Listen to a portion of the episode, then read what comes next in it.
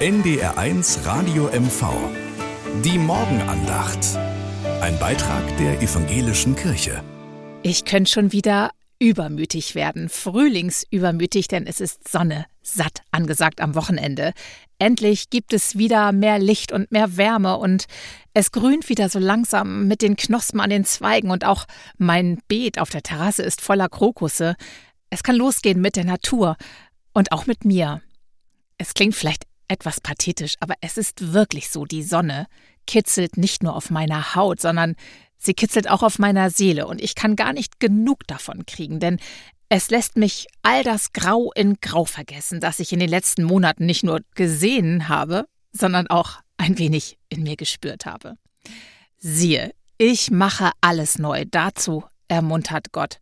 Und wenn genau das ich auch noch draußen sehe, wie nämlich alles neu wird in der Natur, dann ermutigt mich das, den Schwung zu nutzen, ordentlich Sonne zu tanken, den Akku aufzuladen und mir auch selbst wieder die Chance zu geben, aufzublühen und zu erstrahlen.